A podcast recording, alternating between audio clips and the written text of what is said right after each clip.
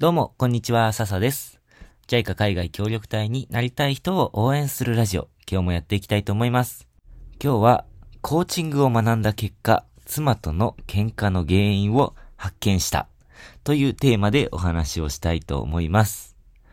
あのー僕先日、コーチングの体験プログラムっていうのに参加しまして、えっ、と、そのタイトルが、グループコーチングで振り返る、引き出す、広がる自分というプログラムに参加しまして、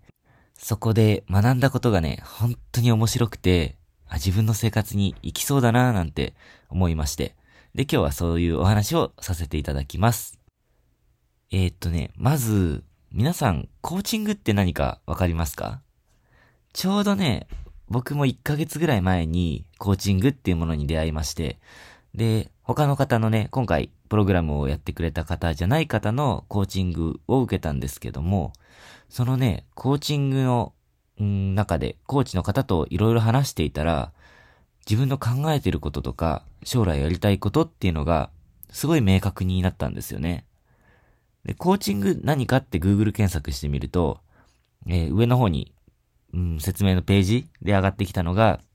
コーチングとは、最も欲しい結果、かっこ、ゴールを明確にし、自分一人では絶対に行くことができない速さでゴールに向かうことを助けること、というふうに書いてあったんですね。で、このコーチングの中で、そのコーチの方から、ほんといろんな質問を受けたんですよ。いろいろと質問されて、それが昔のこと、今のこと、これからやりたいこと、いろいろなんですけど、それを通して、本当自分の、あのー経験っていうのを振り返ったり、自分の、うんと、挑戦したいことっていうのと、その今までの経験が、あ、こうやって結びついてるんだなっていうことが分かったり。で、最後にはね、自分でもう本当にびっくりなぐらい頭がすごいスッキリしたんですよね。考えてみると、僕こうやって音声配信とか、あと友達と飲みに行ってる時に自分の話結構するんですけど、けど、こんなにいろんな質問をされたことがなくて、まあもちろんね、あの、音声配信だと自動的に一方的になるわけですし、飲みに行って友達と話しても、まあ自分の話したいことを話して、まあちょっと質問されますけどね、話して終わっちゃうことが多いんですよ。だから自分で話したいこと以上のことを言葉にする、言語化するっていう経験がほとんど僕はなかったんですよね。だから、うんと、このコーチングを受けて、コーチングの僕の中でのイメージは、うんと、なんていうのかな、将来の夢っていう曖昧なものだったのが、曖昧な未来だったのが、これまでの過去の自分の経験とか、今の自分の考えとかと結びついて繋がって繋がって、で、なんか綺麗に筋が通って、それを言葉で説明できるようになったっていう、そんなイメージでしたね。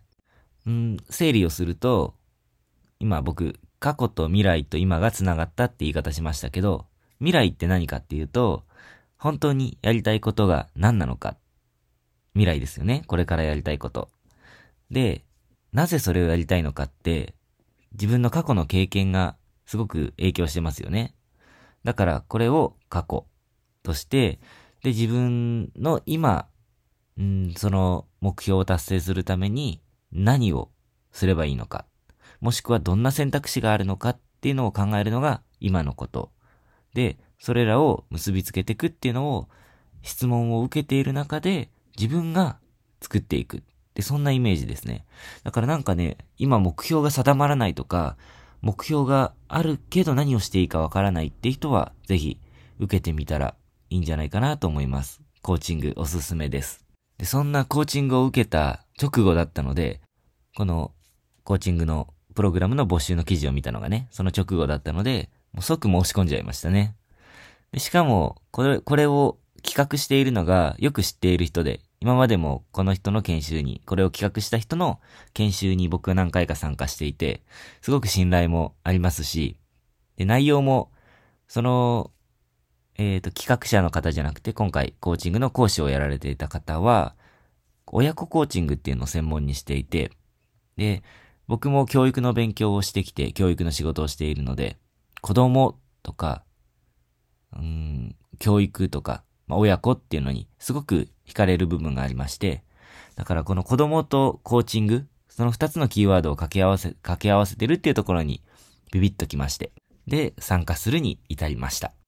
で、その中で、コーチングの、うん、方法とか考え方とか、いろいろとね、勉強する、体験しながら勉強する部分、場面があったんですけど、コーチングを、うん、するとき、自分がコーチをするときに、どんなことが大事かっていうと、その相手に共感をしたり、傾聴、耳を傾けるっていうような意味なんですけど、そういうのがすごく重要だよっていう話がありました。だから、例えばコーチをするときっていうのは、例えば聞くときには、こちら、こちらからアドバイスをするんじゃなくて、うんうんとか、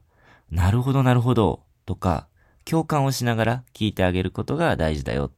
そして話すときには相手を否定するんじゃなくて、あ、なるほどね。私はそういうのがいいと思うよ。私はその話を聞いてすごく気持ちが明るくなったよとかね。そういう自分のメッセージを伝えるっていうのが大事だっていう、そんなポイントがありました。だから、要は安心感を持って相手に話してもらうっていうのが大事なんだなっていうところですね。で、そこで、あれって思ったことがあって、これって、コーチングじゃ、コーチングだけじゃなくて、普段の日常生活の中でのコミュニケーションでも同じじゃないですかそこでも、このスキルって使えるなーなんて思って、例えば僕が奥さんとよく喧嘩をする時の原因っていうのを振り返ってみると、奥さんがなんか困ってることとかを僕に話してくれるんですよ。で、その話してくれるってすごく、うん、僕を信頼してくれて言ってくれるわけじゃないですか。でも、そこで求めてることって、アドバイスじゃないんですよね。で、そう。で、振り返ってみるとなんですけど、そういう時に求められてもないアドバイスを自分がしちゃって、で、相手がムッとしたところから喧嘩始まっちゃうことが多いなっていう風に感じました。あ、そうか。いつも喧嘩する原因は、僕が求められてもない助言アドバイスっていうのをしちゃったことが原因なのかもなーなんてちょっと思いまして、あのコーチングで学んだことだったんですけど、コーチングじゃなくて僕の普段の生活にも活かせそうだなと思いました。うん、よくこういうことしちゃう人いるんじゃないかなと思います。あの、特にね、女性はこういう傾向があるって言いますよね。あの話を聞いてほしい時っていうのは、アドバイスを欲しいんじゃなくて、共感、共感してほしいんだってで男性は逆にアドバイスをしてほしいことが多いのかななんて思います。ただ僕はちょっと違いますね。僕はちょっと考えが女性的っていうのもあると思うんですけど、